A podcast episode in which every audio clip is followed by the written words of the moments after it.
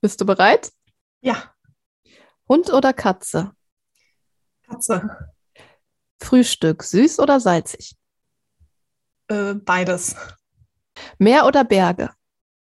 Oh, mag ich auch beides total. Farben, Neon oder Pastell? Pastell. das schwingt schon, schwingt schon so voll in deiner Stimme. ja.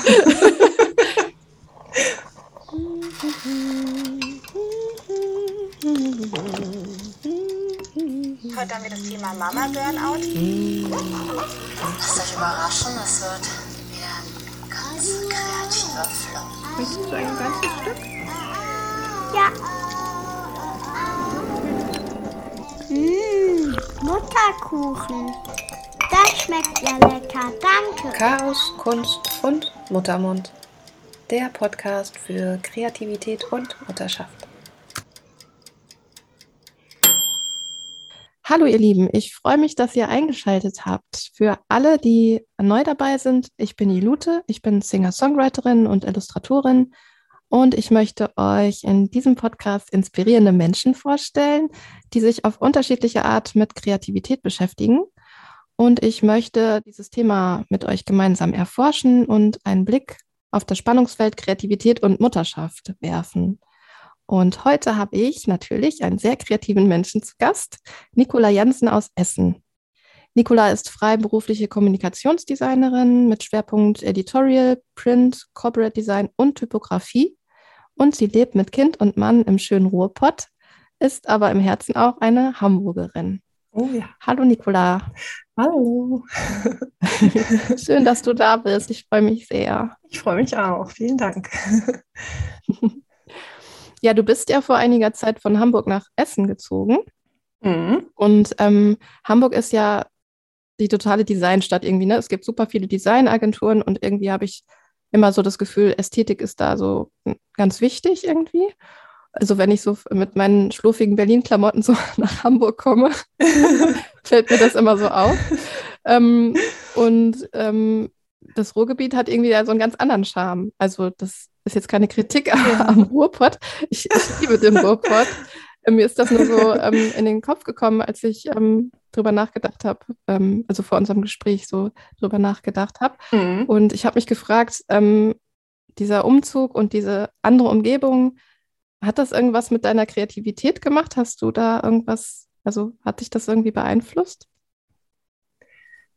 Ja, ich denke schon. Also ähm, es ist jetzt auch schon ein paar Jährchen her ähm, und es entwickelt sich irgendwie sowas in mir. Und am Anfang habe ich so gedacht, das, das schaffe ich im Leben nicht. Wie soll denn das gehen? Aus Hamburg, aus dem kreativen Hamburg irgendwie weg und dann in, in so eine Ruhrpottstadt, die ich irgendwie gar nicht kenne. Und ähm, irgendwie fällt mir immer mehr so auf, dass in Hamburg äh, so vieles zu Ende gedacht ist. Also da, da wird alles so ausformuliert bis zum Ende und es ist dann schön. Ne? Es gibt ja auch einfach super viele Designer und die machen ganz tolle Sachen. Und ähm, wenn Sachen aus Hamburg kommen, sind die einfach immer toll. Ne? Es gibt einfach, ja, es gibt so viele schöne Corporate Designs und, und all das. Und auch in der Stadt selber wird ja auch vieles einfach dann äh, schön gemacht und angestrichen. Und irgendwie ist es alles so zu Ende gedacht. Und ähm, hier war ich dann erstmal so ein bisschen äh, überrascht, ähm, dass es nicht so ist, dass vieles einfach so gelassen wird, wie es ist, ähm, weil ja einfach nicht so viel Geld da ist. Und ähm, ich habe dann so angefangen, so zu suchen, also Design zu suchen und ähm, bin dann auch so in verschiedene Viertel gefahren und habe dann immer so genau hingeguckt, ob ich irgendwo ähm, was finde, also ob ich auch Designagentürchen finde, ne? Also ähm, eher so kleine Büros, ob ich ähm, irgendwo ein schönes Graffiti mal sehe oder ähm, ob ich einen Laden sehe, der irgendwie schön dekoriert ist. Und ähm, ja, ich habe das dann irgendwie immer so, ähm, war dann immer so ganz aufgeregt, wenn ich sowas gesehen habe. Und ähm, das ist wirklich so, es ist eher eine Suche und auch ein Finden dann aber es bietet sich nicht so, es liegt nicht so auf der Straße, also es liegt nicht so quasi im Schaufenster, dass man einfach nur zugreifen muss. So ist mein Eindruck. Und ähm, ja, ähm, irgendwie, ja, manchmal habe ich das Gefühl sogar fast, dass ich hier etwas mehr bewirken kann, weil ich nicht eine von zig Hunderten bin, sondern eine von vielleicht etwas weniger äh, Designerinnen, so in der Stadt. Und ähm, ja, es gibt natürlich auch dann drumherum ganz viele andere Städte, ähm, was ich so bisher ein bisschen ausgeblendet hatte. Ich habe so gedacht, ich bin in Essen und dann bin ich hier und dann ist, sind da drumherum die Grenzen und weiter geht's nicht oder so. Und da ähm, merke ich auch immer mehr, dass es ja zig inspirierende andere Städte auch noch gibt, in denen man auch ähm, Dinge suchen kann, also Inspiration suchen.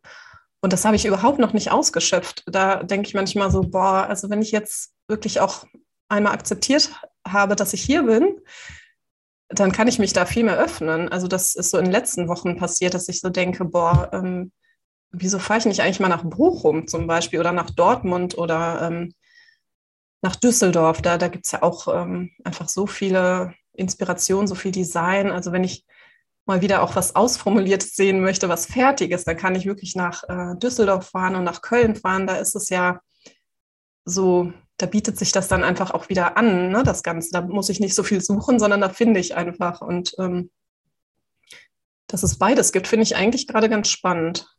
Ja, ich habe auch gedacht, als du so erzählt hast, ähm, meine Muse hat da so richtig so aufgelacht, weil äh, für mich ist das eher so inspirierend, wenn etwas eben nicht zu Ende gedacht ist und wenn eben etwas so offen ja. ist. Das ist für, also das ist für meine Kreativität zum Beispiel totales Futter.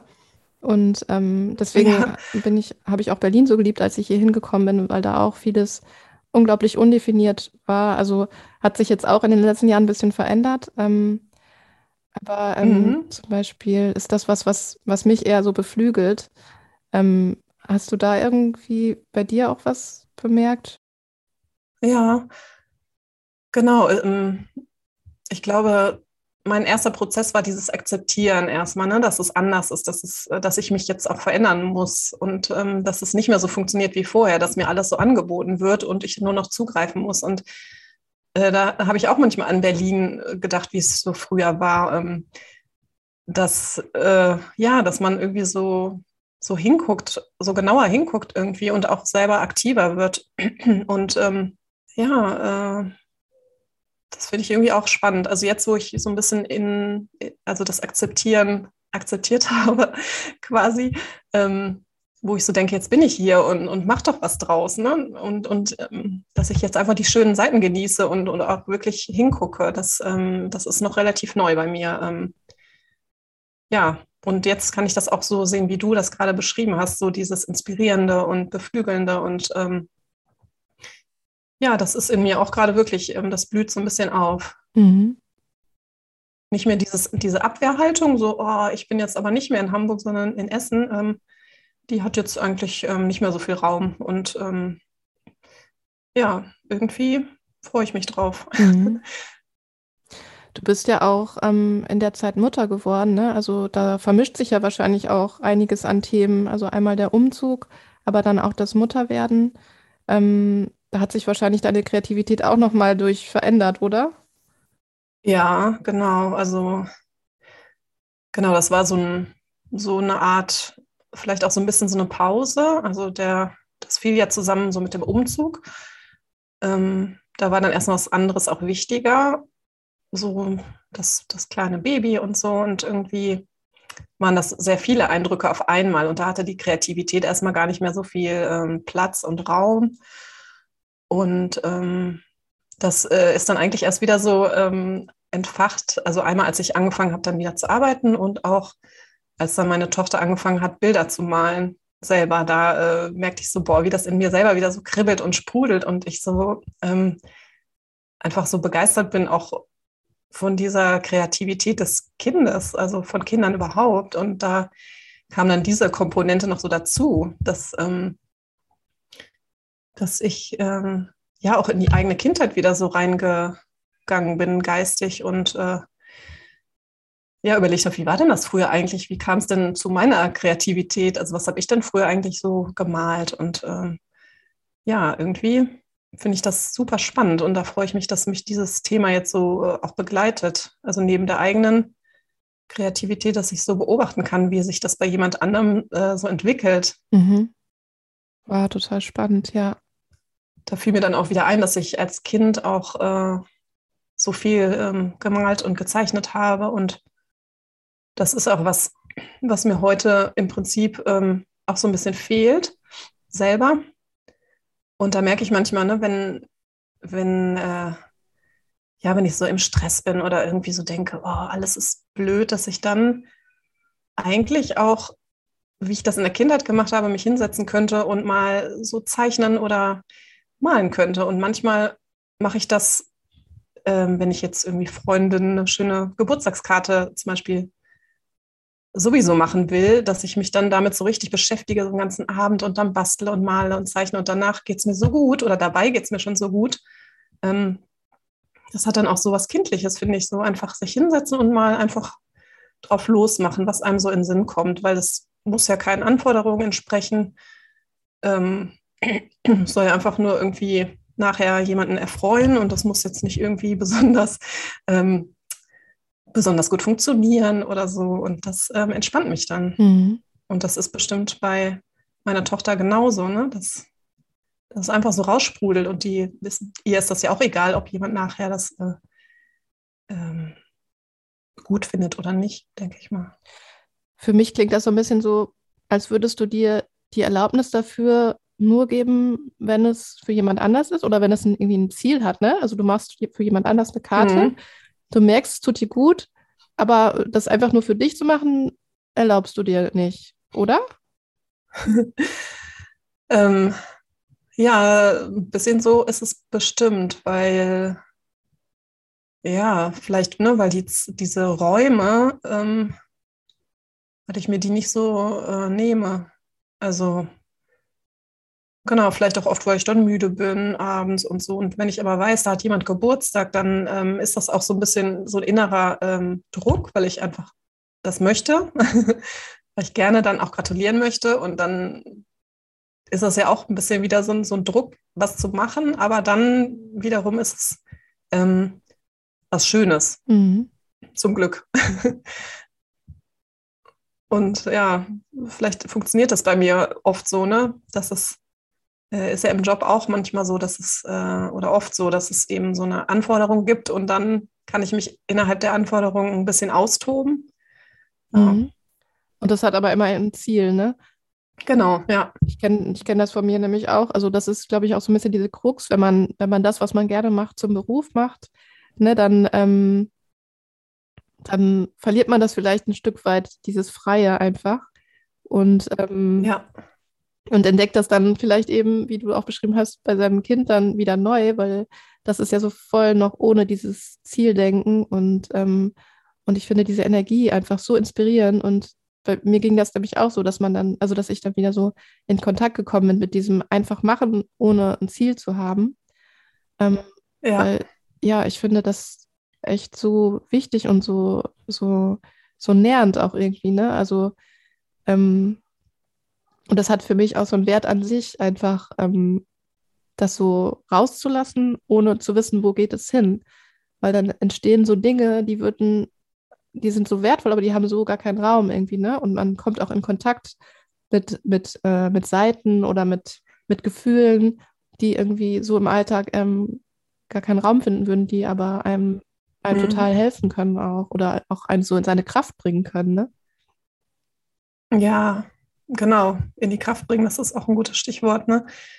Ähm, ich merke das auch manchmal, wenn ich dann mit meiner Tochter so mitmale. Also dann malt sie was und ich setze mich dann daneben und male auch was. Ähm, neulich habe ich irgendwelche Ballerinas gemalt, zum Beispiel, weil sie sich gerade so ein Buch angeguckt hatte und dann waren wir so im Thema Tanzen. Und ähm, das hat so Spaß gemacht und ich konnte gar nicht mehr aufhören. Nachher habe ich dann noch weiter gemalt und sie war schon äh, beim nächsten Spielzeug irgendwie. Und ähm, nachher hatte sich aber dann voll gefreut über diese äh, Ballerinas, die ich dann da gemalt hatte. Ja. Ja, irgendwie ist ja auch einfach, insgesamt leben wir ja einfach in so einer, ähm, in so einer Welt, die sehr auf Effizienz ist. Und ähm, ich glaube, gerade wenn man, mhm. wenn man ähm, Eltern wird, dann kommt man ja ganz schnell auch in diesen Modus. Ne? Man muss irgendwie funktionieren und man muss irgendwie ähm, Aufgaben erfüllen und ähm, ist ja in vielen Momenten auch total überfordert damit, ne, weil es einfach auch eine sehr große mhm. und eine sehr komplexe Aufgabe ist, ein Kind zu begleiten. Und ähm, ja. und ich weiß noch so am Anfang, wenn ich dann auf einmal mal Zeit hatte für mich, ganz alleine, dann war ich so total überfordert mit dieser Zeit. Was mache ich denn jetzt? Weil ich voll in diesem Modus immer war, ich muss jetzt, ich muss jetzt das machen und das und das und das. Ja, und, genau. Ähm, und dann einfach mal dieses so sich frei entfalten ohne Ziel, ähm, das, äh, ja, das, das bringt einen dann so zurück irgendwie zu einem selbst. Aber da, das, Mhm. das dauert dann manchmal auch eine Zeit lang, ne, wenn man schon so, so weit weg, weggekommen ist von sich selber. Ja, Dass es dann am Anfang auch erstmal unangenehm ist, mit sich selbst zu sein. Ne? Also, ja, ne, man kennt das gar nicht mehr so. Und genau, dann irgendwie hat man eine Stunde Zeit auf einmal und denkt so, oh, und jetzt, jetzt muss ich doch, jetzt muss ich irgendwie einerseits ähm, kreativ sein, weil es tut mir gut. Und dann muss ich aber doch eigentlich auch schon Essen vorbereiten und dann muss ich dieses und jenes und das. Und am Ende sitzt man dann eine Stunde da und hat irgendwie nichts gemacht, weil man einfach nur überlegt, was soll ich denn jetzt als erstes machen, was mir gut tut oder was sein muss oder was dem Kind gut tut oder hm. eine, eine andere Mutter hat mal zu mir gesagt, ähm, als es auch genau um dieses Thema ging, ähm, das, da war ich noch ganz frisch Mutter und hat mich hat das einfach total überfordert. Ähm, da meinte sie so, ja, ähm, du hast ja jetzt auch ganz viel nicht machen können, was für dich eigentlich wichtig ist. Und jetzt hast du diese eine Stunde und das ist so, als würdest du vor so einem riesigen Buffet stehen. Und äh, du weißt jetzt gar nicht, ne, was, was nehme ich denn jetzt? Und ähm, du kannst auch gar nicht alles essen in der Zeit. Und, Ja, ähm, genau. und so, ne, ent, entspann dich, genieße die Zeit und such dir eine Sache vielleicht aus. Und, ähm, und, und das Bild hat mir total geholfen, weil ich bin nämlich von Buffets auch mal total überfordert. Ich mag das meistens gar nicht, weil, äh, weil ich dann einfach so diesen Stress habe, oh Gott, ich muss mich jetzt entscheiden und so. Ja, Und irgendwie, das hat mir total geholfen, dieses Bild. Und ich fand das voll schön. Und auch, ja, so ein, ne, mich da auszutauschen und jemand, der das eben auch schon erlebt hat, der mir dann so einen wertvollen Tipp geben kann. Ähm, das war, ja, es war ein cooler Aha-Moment. ja, das ist ein sehr schönes Bild. Ich versuche mal, mir das zu merken. Und dann kann man ja eigentlich zu der Lieblingsspeise sofort hingehen und man weiß ja dann, dass es einem schmeckt. Und Ja, wenn dann genau die eine Sache ist, dann ist doch die Garantie für eine schöne Minute, in der man das dann verspeist, eigentlich ganz hoch. ja, total. Ähm, ja, ich kenne dich ja jetzt auch schon eine Weile, deswegen weiß ich ja so einige Dinge über dich. Ähm, und ich erlebe dich ähm, einfach als so, also durch und durch kreativen Mensch, also ähm, als jemand, der auch Gefühle und Erlebnisse mit Kreativität verarbeitet. Also du schreibst auch total wunderschöne Texte. Ähm, du gestaltest deine Geschenke, hast du ja auch vorhin schon kurz erzählt, ne? So total wunderschön kreativ. Ich bin immer total berührt, wenn, wenn ich ein Geschenk von dir bekomme, weil das ist nicht immer einfach nur ein Geschenk, sondern auch drumherum unglaublich schön gestaltet.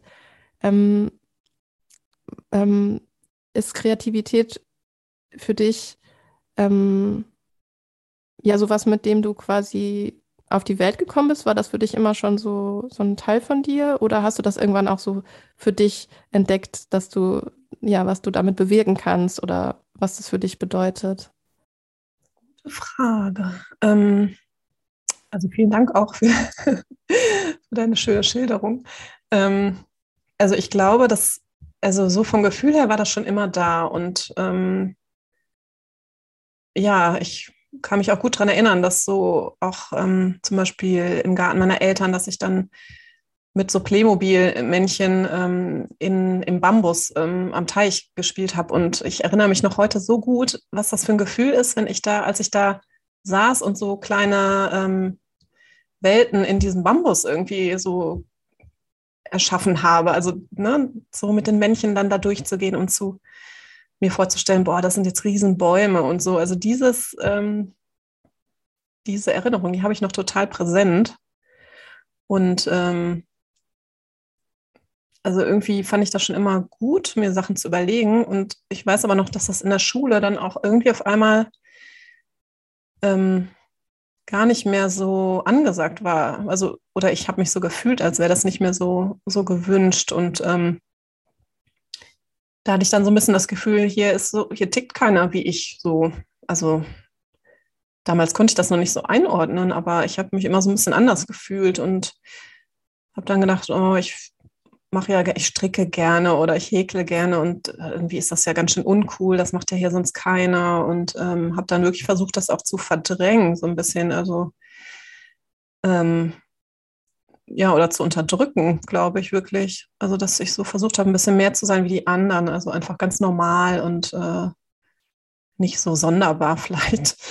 Ähm, und dann habe ich mich manchmal auf so ich weiß noch, auf so einem Grundschulfoto gesehen und dachte so, ah, irgendwie, ich habe da so einen selbstgestrickten Pulli an von meiner Mutter selbst gestrickt und noch so eine Brosche da dran. Ist das überhaupt so cool? Und die anderen haben da alle ihre Sweatshirts mit irgendwelchen coolen Markennamen. Also vielleicht ist das ja doch besser, wie die anderen so sind. Und äh, da habe ich mich dann wirklich verstellt. Und ähm, dann habe ich so gemerkt im Studium, als dann auf einmal ähm, ganz viele Kreative um mich herum waren, dass ich da auf einmal wieder ähm, angekommen war. Also da, da fühlte ich mich auf einmal wirklich so aufgehoben und aufgenommen und, und angenommen und, und so wie eine von vielen. Aber im positiven Sinne. Also da war das, es war wirklich wie so ein Aha-Erlebnis, dass ich dachte, boah, es gibt ja noch andere Menschen, die so, die das mögen, kreativ zu sein, die auch vielleicht mal gerne stricken oder ähm, irgendwas aus Knete formen oder ähm, zeichnen und malen. Das war also das war wirklich so wie so eine Befreiung. Also das, so dieses Kindliche, das, was ich früher ganz lange schon gespürt hatte, dass es auf einmal wieder sein durfte. Das war wirklich der Startschuss für dieses äh, Ich darf so sein. ja, also ist irgendwie auch traurig und natürlich auch am Ende schön, dass es überhaupt wieder erwachen durfte. Mhm. Wie kam es, dass du dich für diesen Studiengang Design entschieden hast? Ähm, eigentlich wollte ich das schon immer machen und ich habe irgendwann, ähm, also ich habe immer schon gedacht, ich muss irgend, ich möchte irgendwas machen, wo man äh, was also mit Kunst machen kann und ähm, dann hatte mein Vater uns äh, damals so schon an den Computer herangeführt, ähm, als es noch gar nicht so üblich war und irgendwie fand ich das auch ganz interessant und dann habe ich immer überlegt, ob ich vielleicht Lehrerin, also Kunstlehrerin werden soll oder so. Und ähm, dann habe ich so Berufsorientierungswochen gemacht. Und da habe ich dann in der kleinen Stadt meiner Eltern ein, äh, habe ich in so einer kleinen Agentur, ähm, ich glaube eine Woche war das ja damals, habe ich eine Woche Praktikum gemacht äh, oder vielleicht zwei, weiß ich gar nicht mehr. Und durfte dann am Computer irgendwie, habe ich einen Kalender erstellt. Und das war irgendwie für mich wie so ein so ein Aha-Erlebnis auch wieder so, boah, das ist genau das, was ich machen möchte. Und ähm, ich fand auch die Menschen da so, so spannend und ähm, irgendwie war das dann schon immer klar, dass ich irgendwann Design machen möchte. Und dann haben andere auch versucht, mir so ein bisschen reinzureden. Da erinnere ich mich ähm, an jemanden aus der Verwandtschaft, der dann irgendwie sagte, ach, möchtest du nicht lieber Kunst machen? Und ich habe dann irgendwie gar nicht verstanden, was, was er meint und habe dann immer gedacht, äh, ja, Design ist ja wahrscheinlich irgendwie falsch, wenn, wenn so Menschen, die mir wichtig sind, sagen, ja, mach doch lieber das und das. Und heute mhm. verstehe ich dann, dass er wahrscheinlich einfach nur so dachte, naja, vielleicht ist Design irgendwie zu eingeschränkt oder vielleicht solltest du lieber noch freier äh, sein oder so. Und er selber hätte, glaube ich, gerne ganz freie Kunst studiert zum Beispiel. Und, mhm. Aber irgendwie habe ich mich dann auch nicht ähm, davon abbringen lassen, zum Glück.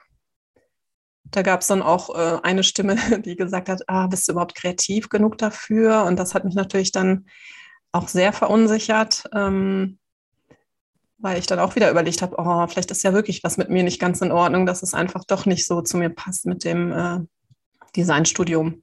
Also wenn schon andere sagen, oh, vielleicht packst du es nicht so ungefähr. Ähm, ja, genau. Und irgendwie bin ich auf jeden Fall sehr froh, dass ich es gemacht habe. Mhm. Ja. ja, der Zweifel ähm, begleitet ja viele, äh, also begleitet ja alle Menschen im Grunde. Aber ja. ich ähm, finde, es gibt ja bei kreativen Menschen auch so einen speziellen Zweifel, ne? weil das Kreieren geht ja immer irgendwo hin, wo man noch gar nicht weiß, wohin. Mhm. Und ich kann mich auch, wo du jetzt äh, erzählt hast, auch noch so wir haben ja zusammen Design studiert, an ja. diese Momente erinnern. Bei dir war das ganz oft so am Anfang von Projekten, dass du da ganz große Zweifel hattest. Ja. Und eine Zeit lang blockiert warst. Ja. und dann irgendwie diese Blockade überwunden hast und dann ist es immer, war das so wie so eine Explosion. Dann ging es dir total ab und dann hast du nachher, also dann, also dann konnte man nur noch staunen, was du da dann gezaubert hast.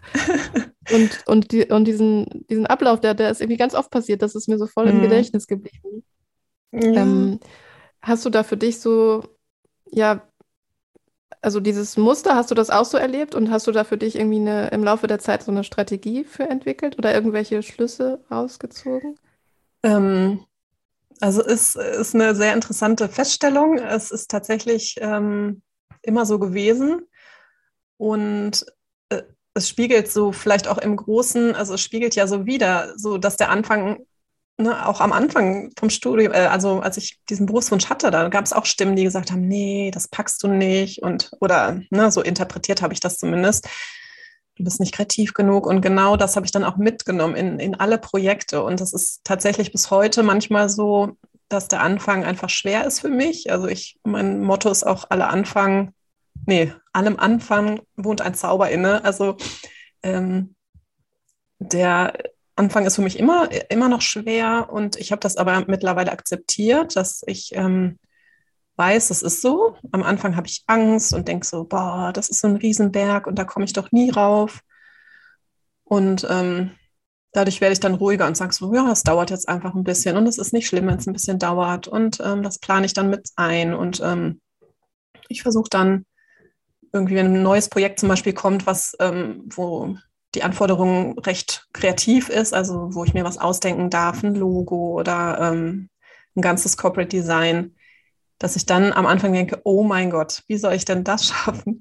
Und ich weiß aber, dass es immer so ist. Und ich versuche dann zu entspannen und das Thema dann auch so mitzunehmen in den Alltag und dass ich dann einfach mir ähm, auch erlaube, mal unter der Dusche mal drüber nachzudenken. Ähm, und dann gehe ich so ein bisschen damit schwanger. Um, und das ist, glaube ich, so der Prozess, den ich dann brauche. Immer mal wieder drüber nachdenken und ähm, so dass es so eine Lockerheit kriegt und dass ich nicht dann am Fuße des Berges stehe und da einfach gar nicht weitergehe, sondern dass ich vielleicht dann einfach versuche, ein Stückchen raufzuklettern, dann mal zur Seite zu gehen und vielleicht auch nochmal ein paar ähm, Tritte runter mache.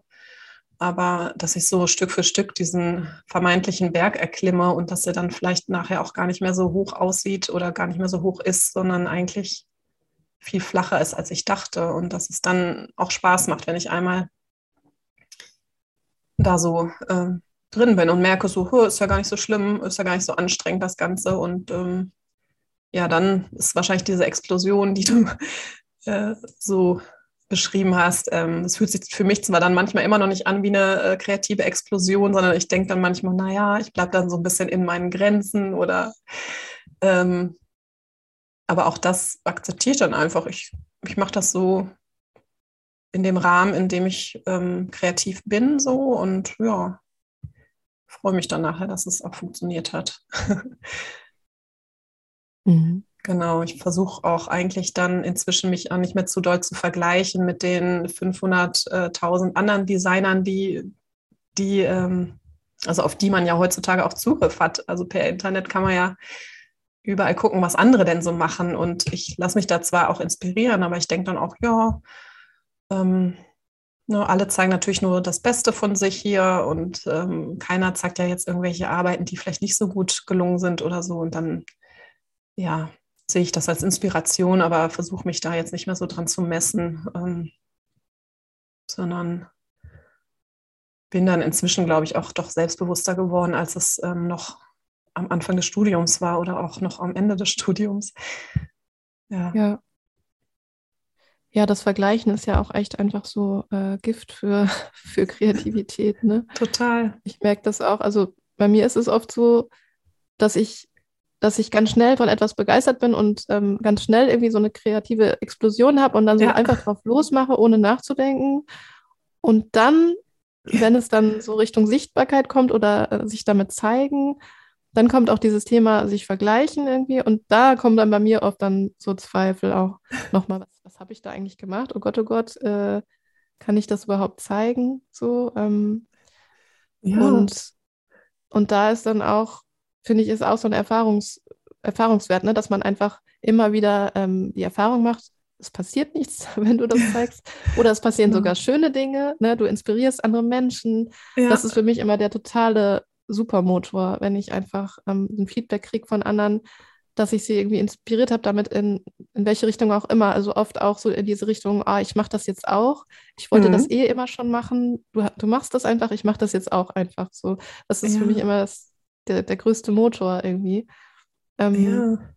aber sobald man irgendwie in so ein Vergleichen kommt, ähm, das, ja, irgendwie, das ist der totale Kreativitätskiller irgendwie, finde ich. Ja, total. Ja, aber interessant, dass du nochmal so beschreibst, wie, wie das bei dir, wie der Ablauf immer ist. Also der ist ja wahrscheinlich auch immer ähnlich und dass du am Anfang so explodierst und dann auf einmal die Zweifel kommen, wo ich als Außenstehender sagen würde, ach wieso, aber dann hast du doch schon ganz tolle Sachen da vorbereitet, ne? Oder ein tolles Lied geschrieben oder so. Ähm, wie kannst du denn dann noch zweifeln, so, ne? Also von außen kann man das ja oft gar nicht so nachvollziehen und Ist ja total interessant, ja, stimmt. ne? Ja, manchmal rettet mich das dann auch. Dann, dann denke ich so, ja, aber das arme Lied kann doch jetzt nichts dafür, das ist doch jetzt da und ich muss es jetzt hegen und pflegen und deswegen ne, habe ich jetzt, äh, darf ich jetzt das nicht in die Schublade stecken. ja. Ähm, das stimmt. Manchmal rettet mich das dann auch, wenn das da ist, dann, weil das äh, entwickelt ja auch dann oft so ein Eigenleben irgendwie, ne? Ja, Also, aber ich trotzdem ähm, ist ja dann auch immer wieder das Ego, was da so reinfunkt, ne? Also ich will Mhm. aber so und so wirken und jetzt denken dann vielleicht alle, ich bin irgendwie nicht, äh, weiß ich nicht, was, nicht musikalisch genug oder nicht intellektuell genug oder was auch immer, ne? Also so, ja, so Quatschgedanken vom Ego. ja, das ist. Und eigentlich ist das so was viel Größeres als man selber, ne? Und ähm, Hm. man, ja, man muss sich da irgendwie zurückstellen mit seinem Ego. Ja, total. Und auch sich selbst gegenüber, ne, einfach mal liebevoll sein und sagen, ach Mensch, ne, du bist doch, äh, also wie man zu seinem Kind ja auch liebevoll ist, dass man sagt, boah, was für ein tolles Lied. Und ähm, wer es hören möchte, der soll es doch einfach hören. Und wer es nicht möchte, der lässt es einfach, ne? Und dass man sich nicht dann selber so schlecht macht. Ja, Und bei mir Stimmt. genauso irgendwie. Stimmt, das finde ich auch ein total spannendes Thema. Ähm, seit ich Mutter geworden bin ähm, und diesen liebevollen, also diesen wirklich durch und durch liebevollen Blick auf einen Menschen habe, ähm, da ähm, spüre ich auch zum einen schneller die strenge Stimme, wenn die wieder so spricht, und zum anderen etabliere ich auch zunehmend diese, diese freundliche Stimme zu mir selber und merke, wie, wie streng ich, also wie extrem streng ich auch früher oft zu mir war. Und, ähm, und ja, mich inspiriert das einfach total, dieser, ähm, ja, diese bedingungslose Liebe, die, die ja auch das Kind einem entgegenbringt, ähm, die einfach auf alles zu übertragen. Äh, Das ist äh, einfach der Schlüssel für, Ja, für Frieden in der Welt, ne? Und, ähm, und da dann immer Ja. wieder erinnert zu werden, ach ja, das fängt ja bei mir selber an. Das fängt ja schon mit diesen strengen Gedanken, die ich über mich selber habe, an. ja. Ähm, das ist auch, ja, aber jetzt bin ich so ein bisschen abgeschweift.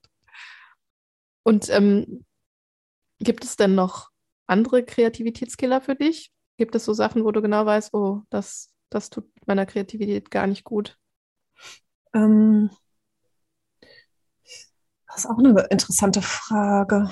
Ähm, ich glaube, es ist so ein bisschen dieser Druck manchmal. Also, wenn ich ein Projekt annehme und erstmal weiß, ja, ich habe ein bisschen Zeit und dann irgendwie jeden Tag denke, ah ja, ich habe ein bisschen Zeit, mhm, jetzt müsste ich aber wirklich mal langsam so eine erste Idee kriegen. Und ähm, wenn das dann so immer näher rückt und äh, ich mir immer mehr Stress mache, dass ich doch jetzt wirklich mal langsam wissen müsste, wo es lang geht, ähm, das ist irgendwie ein großer Faktor, wo ich dann wirklich auch manchmal in Panik verfalle und denke so, oh, jetzt, jetzt ist wirklich der Zeitpunkt, jetzt müsste ich aber wirklich mal. Und ähm, ja, ähm, das kann natürlich manchmal auch helfen, aber bei mir eigentlich, also da muss ich dann einfach wieder Entspannung reinbringen und wieder so denken, ja, es dauert ein bisschen bei dir, es dauert ein bisschen.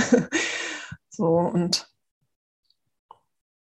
ansonsten glaube ich auch noch so, ähm, so Sorgen, ne? Also wenn die politische Lage zum Beispiel so, so schlimm ist oder auch Corona, also wenn dann so die Welt irgendwie so aus den Fugen gerät, das, ähm, das hemmt mich dann auch in der Kreativität. Das, ja, dass ich dann manchmal denke, ja, wozu soll ich denn jetzt hier eigentlich oder was mache ich hier eigentlich ähm, für kleine Sachen und müsste ich nicht was ganz anderes machen in diesem Moment. Das ist, glaube ich, auch sowas. Ja, das spiegelt sich ja auch schon auch die Gesellschaft wieder, ne? Also das war ja auch bei Corona, war das ja ähm, buchstäblich das Erste, was quasi ähm, dicht gemacht wurde, ne? War ja, Ja. Kultur. Genau. weil das ist ja dann erstmal eben nicht systemrelevant, das ist nicht wichtig. Und ähm, so wachsen wir ja auch auf, ne? Dass wir denken, das, was wir da machen, das ist eigentlich gar nicht wichtig, ähm, weil das nicht sofort irgendwie ähm, ja eine, eine Wirkung hat oder sofort irgendwie ähm, ein Ergebnis liefert, ne? Weil also der Wert liegt ja oft so, den kann man oft erstmal gar nicht greifen, aber der ist auch sehr langfristig, ne? Also der Mhm. der Wert liegt ja oft darin, dass es unsere Seele ernährt. Ähm, aber natürlich äh, sterben wir jetzt nicht sofort, wenn wir jetzt einen Tag lang ähm, nichts Kreatives irgendwie ähm, aufgenommen haben oder, ne? Also, Ja. Ja, man, also diese Wichtigkeit von äh, so kreativ sein, also wie das so in der Gesellschaft auch äh, wahrgenommen wird, es fängt ja schon, finde ich, manchmal so im Kunstunterricht an, dass man immer sagt, ach ja, Kunst. Oder ähm, das machen wir so mit Links, ne? Und ach ja, so ein Anhängsel irgendwie, ja, Kunst muss man halt auch noch mitmachen in der Schule.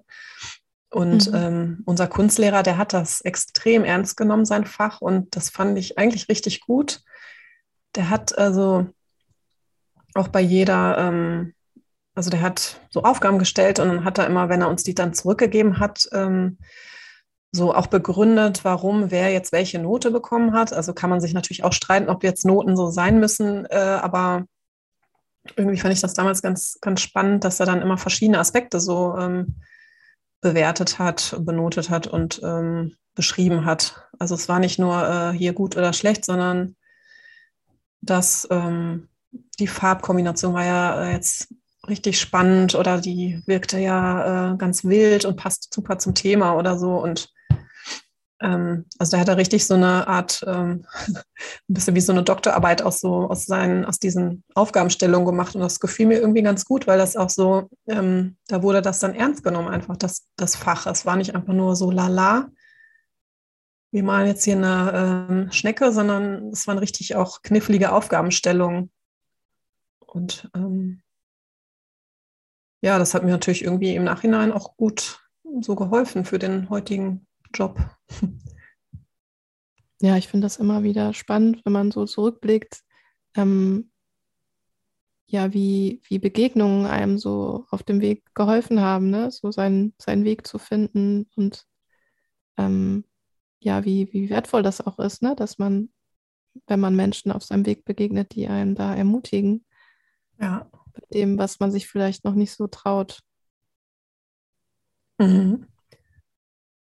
Ja, genau. Im positiven und im negativen Sinne ja leider auch, aber genau, es ist auch interessant, wie dann solche Dinge auch hängen bleiben. Also, dass man bis heute, dass wir uns an bestimmte Sachen erinnern, die Leute gesagt haben oder ähm, wenn uns Leute bestärkt haben in dem, was wir machen.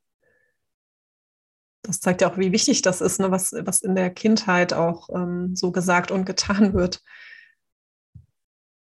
Ja. Ich habe ja ähm, eine Spezialrubrik, die heißt O-Ton und ähm, in der möchte ich Mütter zu Wort kommen lassen ähm, zu speziellen Themen, auch Tabuthemen rund um Kreativität und Mutterschaft. Und ähm, du hast für die Rubrik ein Thema mitgebracht, ähm, und zwar direkt oder indirekt formulierte Erwartungen an uns als Mütter. Und ähm, ich habe versucht, Stimmen zu sammeln zu dem Thema. Und ähm, ich würde sagen, wir hören da jetzt vielleicht mal kurz rein. Und vielleicht hast du auch Lust, noch was zu erzählen, wie du auf das Thema kamst. O-Ton, O-Ton, O-Ton.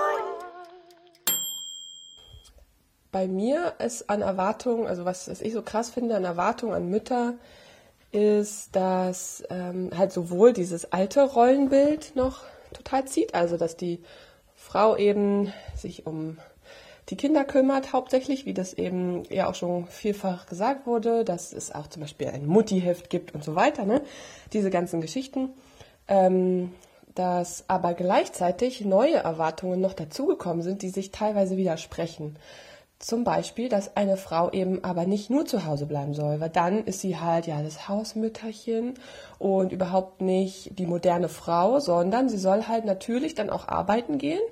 Jetzt natürlich auch nicht Vollzeit, weil dann ist sie ja voll die Karrieremam und die Rabenmutter, sondern sie soll bitte ähm, ja schon sich selbst verwirklichen auf der Arbeit, aber nur so 20, 30 Stunden, weil sie braucht ja auch noch genug Zeit für Haushalt und Kinder. Und dann natürlich auch noch, dass sie ähm, eine attraktive Partnerin bleiben muss, also ja, Schlankheitswahn, ähm, auch irgendwie ne, mit 40, 50 aussehen wie 20, weil sonst muss man ja froh sein, dass der Partner noch bei einem bleibt und so weiter. Also das ist so, natürlich hat das jetzt nicht nur was mit Mutter zu tun, das ist eben auch Frauenbild generell.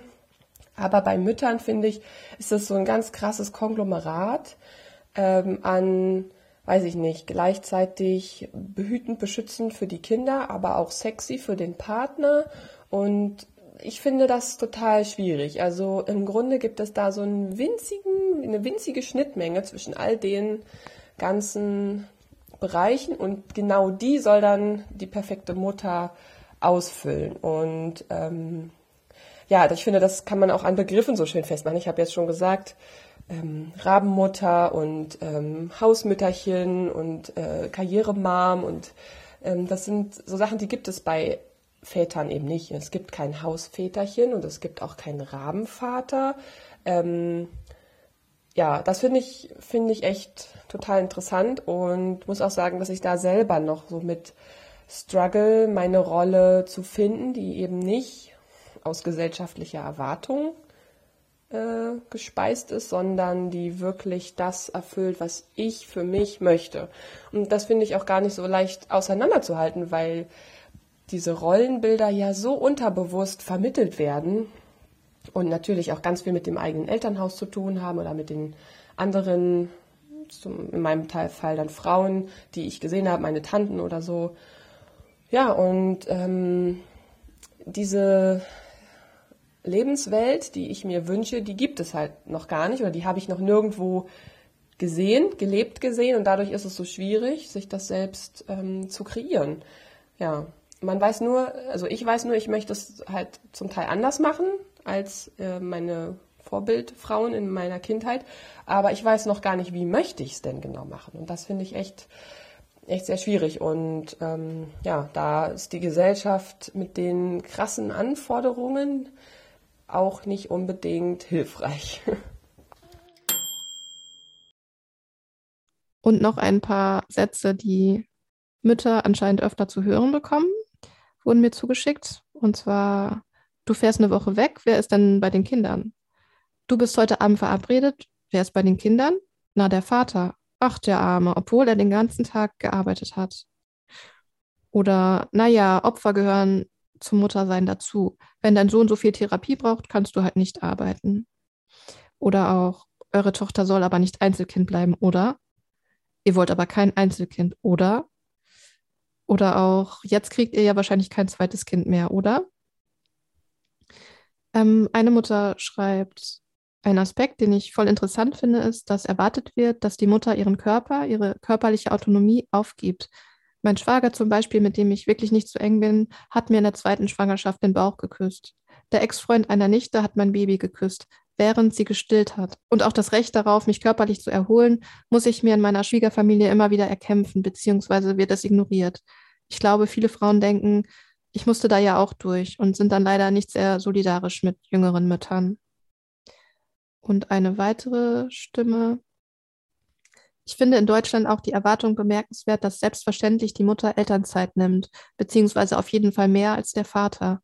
Das ist so tief drin, dass selbst meine beste Freundin letztes Jahr zu mir meinte, ich käme ja gerade aus der Elternzeit, obwohl ich ihr von Projekten erzählt hatte, an denen ich im Babyjahr gearbeitet hatte. Eine 50-50-Aufteilung ist nach wie vor unerwartet. Tief drin sitzt auch die Erwartung, dass Mama oder Frauen generell beim Essen öfter aufstehen, um noch etwas zu holen, sich um die Kinder kümmern, sie füttern, nachher aufräumen etc. Ja, das ähm, waren viele Stimmen und ähm, vieles auch in eine ähnliche Richtung. Ähm, ja, hast du Lust zu erzählen, wie du auf das Thema kamst? Ja, das begleitet mich eigentlich auch schon ähm, seit seitdem meine Tochter geboren wurde, so ähm, dass ich so gespürt habe, von allen Seiten kommen jetzt irgendwelche Erwartungen an mich. Also das fing ja auch schon an mit ähm, so mit den Besuchen nach der Geburt, wann ist, äh, wann bin ich denn bereit, quasi Besuch zu empfangen? Und ähm, äh, da hatte ich so das Gefühl, ich, ich, muss, ich muss die alle kommen lassen und alle müssen jetzt hier, ne, sollen dann das Baby sehen. Und ähm, ich war irgendwann völlig fertig, weil ich irgendwie dachte, das ist mir alles zu viel. Ich muss hier erstmal klarkommen. Und ähm,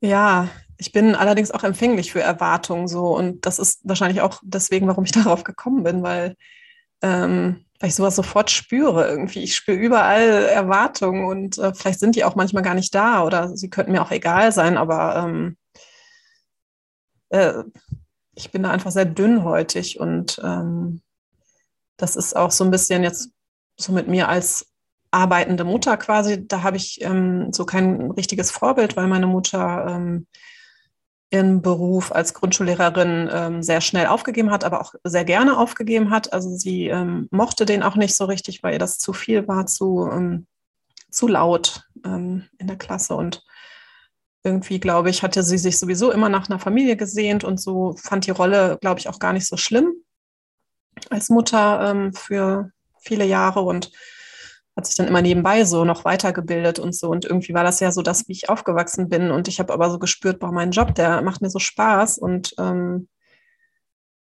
irgendwie, ja, ähm, kann ich das denn eigentlich so Mutter sein mit Leidenschaft und trotzdem mit Leidenschaft auch arbeiten? Also wie, wie geht das eigentlich? Und ja, da leben wir ja ähm, zum Glück, muss ich sagen, in der heutigen Zeit, wo das auch überhaupt möglich ist, wo dafür Strukturen da sind. Aber ähm, ich glaube, die Gesell Gesellschaft ist daran noch nicht so gewöhnt, an, daran, dass Mütter das auch gerne tun, also dass die gerne arbeiten oder auch arbeiten müssen, ja oft. Ähm, und auch wir selber als Frauen oder als äh, Väter, also als Mütter und Väter, ich glaube, beide Seiten sind da auch noch nicht so richtig ähm, dran gewöhnt, weil wir nicht so viele Vorbilder vielleicht hatten oder viele von uns das nicht so hatten. Und ähm, ja, irgendwie habe ich dann auch selber gemerkt, es gibt ähm, manche Frauen, für die ist es selbstverständlich, dass man natürlich nicht ähm, jetzt ähm, irgendwie, oder für die ist das selbstverständlich, dass sie sich die ganze Zeit um das Kind kümmern und da kommen sie überhaupt nicht auf die Idee, dass das vielleicht auch anders sein könnte. Und ähm, ich kann mich davon ja auch nicht ausnehmen. Also manchmal ist das bei mir auch so, dass ich denke, ja klar, ich bleibe dann bei der Tochter, wenn ähm, wenn die Kita ausfällt oder so. Und dann muss ich mich immer wieder daran erinnern, Moment, äh, da müssen wir ja mal drüber sprechen, mein Mann und ich. Und äh, ja, er macht dann auch einiges möglich, so dass es eben auch gleich verteilt, also relativ gleich verteilt ist. Ähm, ja, und ähm, dann habe ich auch so äh, am Anfang in so Müttergruppen dann öfter auch mal so komische Gespräche gehabt. Ähm,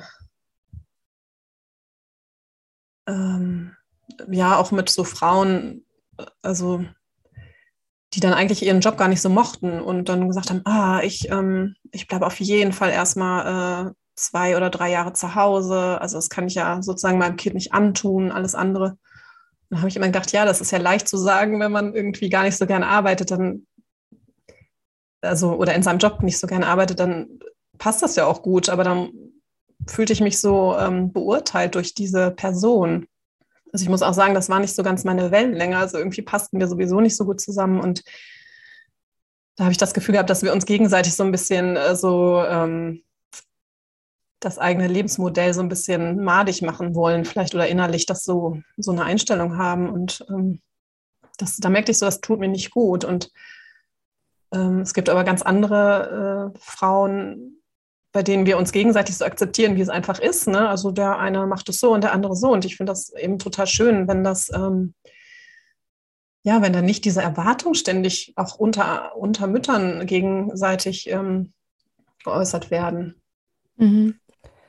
Ja, das ist auch einfach so ein Teufelskreis, glaube ich, ne? Dadurch, dass eben alles noch relativ neu ist und die Strukturen eben hauptsächlich in der Theorie da sind, ne? aber man sich in der Praxis ja doch noch irgendwie erobern muss, ähm, ist da auch einfach eine große Unsicherheit und generell ja auch ein großer Druck ähm, auf Müttern, weil ja, weil sie ja eben schon in den Strukturen, in denen wir leben, immer noch ähm, diskriminiert werden oder Frauen generell diskriminiert werden. Und, ähm, und ich glaube, dann verunsichert man sich dann oft auch gegenseitig, ne? weil, man, weil man noch so sich so unsicher fühlt mit dem Weg, den man da gerade geht.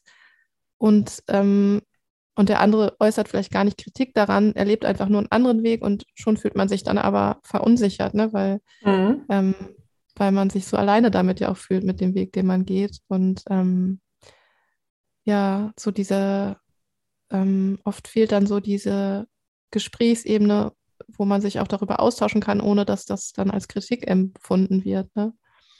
Ja, genau.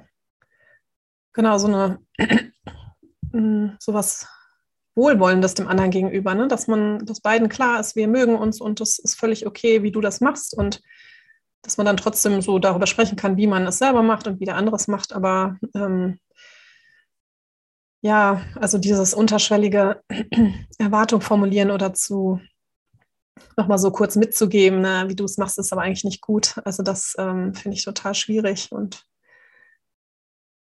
ja. Ja, das ist ja so ein psychologisches Phänomen, ne, glaube ich, wenn man selber unsicher ist, klammert sich man, man klammert man sich erst so an, an diesem Weg fest damit man es, ne, also irgendwie seine Unsicherheit, irgendwie ähm, mit seiner Unsicherheit klarkommt.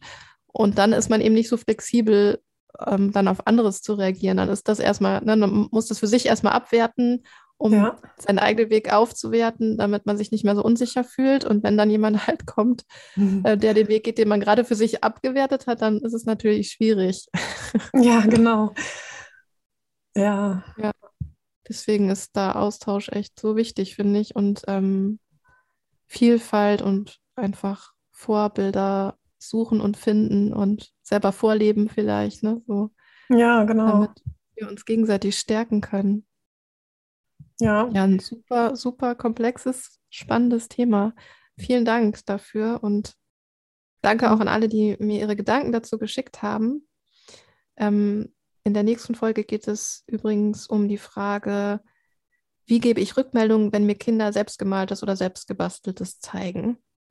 Und falls ihr dazu Gedanken, Fragen oder Ideen habt, die ihr gerne zur nächsten Folge beisteuern wollt, dann könnt ihr in die Show Notes gucken und da findet ihr einen Link, über den ihr mir eine Sprachnachricht oder mehrere Sprachnachrichten zuschicken könnt. Würde ich mich sehr freuen. Genau, ähm, um nochmal so auf Thema Kreativität und Mutterschaft zurückzukommen. Ähm, kannst du dich da noch dran erinnern? Wie hat sich, wie hat sich so dein, dein kreatives Arbeiten durch, durchs Mutterwerden verändert oder hat sich das verändert? Ähm, ich, ähm, ich glaube, was mir gut getan hat, ist diese ähm, äh, die Abwechslung. Also so dieses ähm, also in kürzerer Zeit. Ich hatte ja dann ähm, oder habe jetzt einfach ein paar Stunden weniger Zeit. Also früher habe ich gern Open End äh, gearbeitet, bis gern spät in die Nacht oder so, egal, ähm, stundenlang.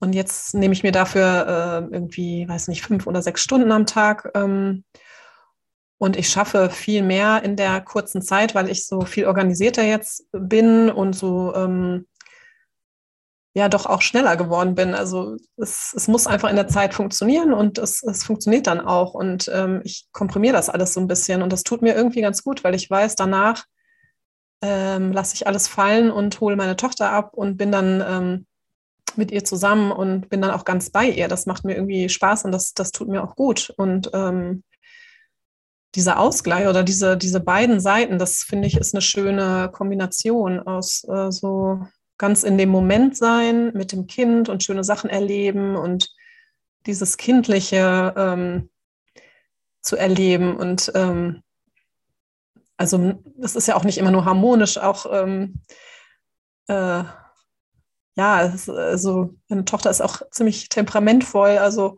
ähm, da sind auch viele Emotionen immer im Spiel von beiden Seiten und irgendwie tut mir das auch gut, dieses so Gefühls, Gefühle ausleben und erleben und das Ganze dann in Kombination mit, mit dem Kreativen rauslassen, also dass ich dann eben Projekte bearbeite ähm, an der anderen, äh, äh, also an der anderen Hälfte des Tages.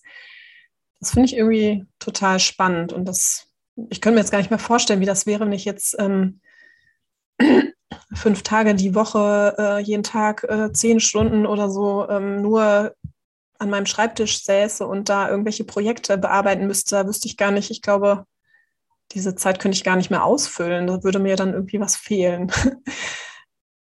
Und also das klingt für mich so, als hättest du eine total schöne Balance gefunden zwischen deiner kreativen Arbeit und der Zeit mit deinem Kind. Die, also nicht nur eine Balance, sondern auch eine gegenseitige Befruchtung quasi, ne? So, mhm. so klingt es für mich. Ja. Und ähm, also hat die sich denn so über einen bestimmten Zeitraum entwickelt oder musstest du das auch so richtig für dich austüffeln? Wie kriege ich jetzt diese Balance hin? Oder ist das so ganz natürlich entstanden oder hast du dich da schon darauf vorbereitet oder wie, wie war das bei dir? Ähm, ja, am Anfang fand ich das schon schwierig. Also es war ja doch eine Umstellung, also wirklich so sich, mich selber durchzutakten und äh, natürlich auch mit den Gedanken beim Kind zu sein, das jetzt in der Kita ist und dann auch wieder ähm, so ein bisschen die Erwartung von außen, oh, ähm, ist das denn in Ordnung, wenn das Kind jetzt äh, nicht bei dir selber ist. Und ähm, irgendwie merkte ich aber so, dass, nee, das ist für mich ist das äh, richtig und dem Kind ging es gut. Ähm, und ja, dann konnte ich mich da so ein bisschen fallen lassen ähm, und ja, das so, mich da so reinfinden ähm, in, in dieses Arbeiten. Ähm, und, und ja, je mehr ich das dann so losgelassen habe, auch die Sorgen vielleicht, dass es irgendwie falsch sein könnte. Ähm, und je mehr ich gesehen habe, dass es meiner Tochter ähm, gut ging und dass sie, als ich sie abgeholt habe, immer freudestrahlend oder fast immer freudestrahlend war, ähm, habe ich dann gedacht, das ist dann ein guter Weg. Und so sind wir beide dann ähm, ja, zufrieden und ähm, ja, wir haben dann einfach eine intensive Zeit danach, wenn ich sie abhole. Und ja, also ich denke, das ist, also es fühlt sich auf jeden Fall gut an, nach einer guten Kombination, das stimmt. Ähm, ja. Und ich hoffe, dass das für alle Seiten gut ist. Und ähm, ja, manchmal ist ja auch so, äh, dass äh, irgendwie, also zum Beispiel, ich kann mir nicht ähm, gar nicht so vorstellen. Also ich möchte gar nicht ähm, das anders haben. Also ich möchte gar nicht, dass jetzt mein Mann jeden Tag äh, die Tochter abholt und ich dann diese Zeit mit ihr gar nicht mehr habe. Also das ist so, ähm, das könnte ich auch machen. Also er hat das auch mal angeboten. Er könnte das ja, ne, dass er dann einfach weniger arbeitet und ich dann mehr. Und ähm, da habe ich gemerkt, so, nee, das, das möchte ich gar nicht. Dann ähm, ist irgendwie diese Balance ist dann gar nicht mehr da. Und äh, ich möchte ja viel mit ihr zusammen sein auch. Und ähm, genau, da habe ich dann gemerkt, das ist so meine Entscheidung, dass, dass, es so, dass es so das Beste ist. Also für alle Beteiligten.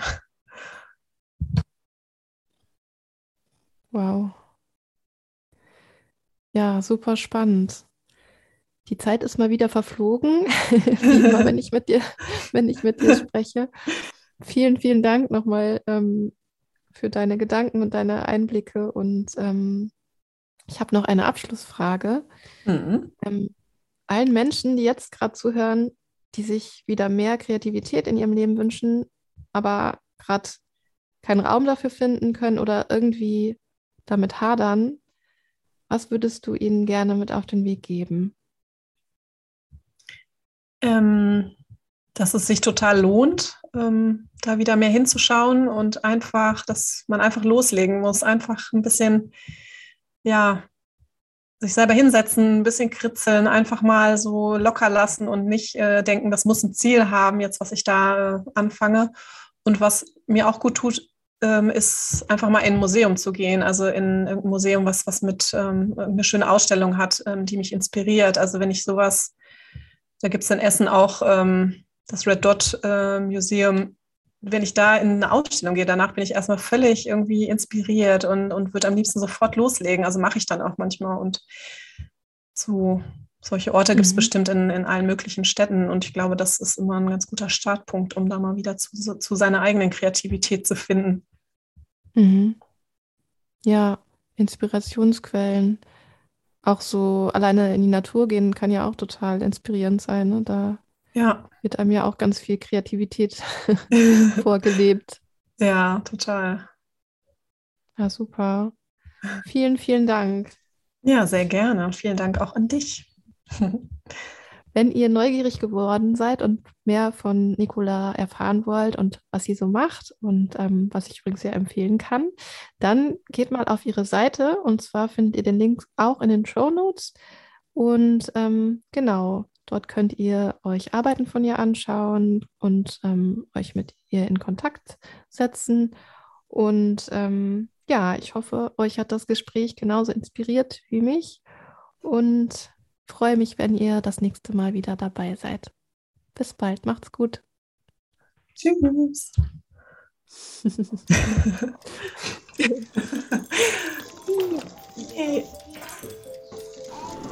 Das war's für heute mit Chaos, Kunst und Muttermund. Der Podcast für Kreative. ich freue mich, wenn ihr das nächste Mal wieder dabei seid.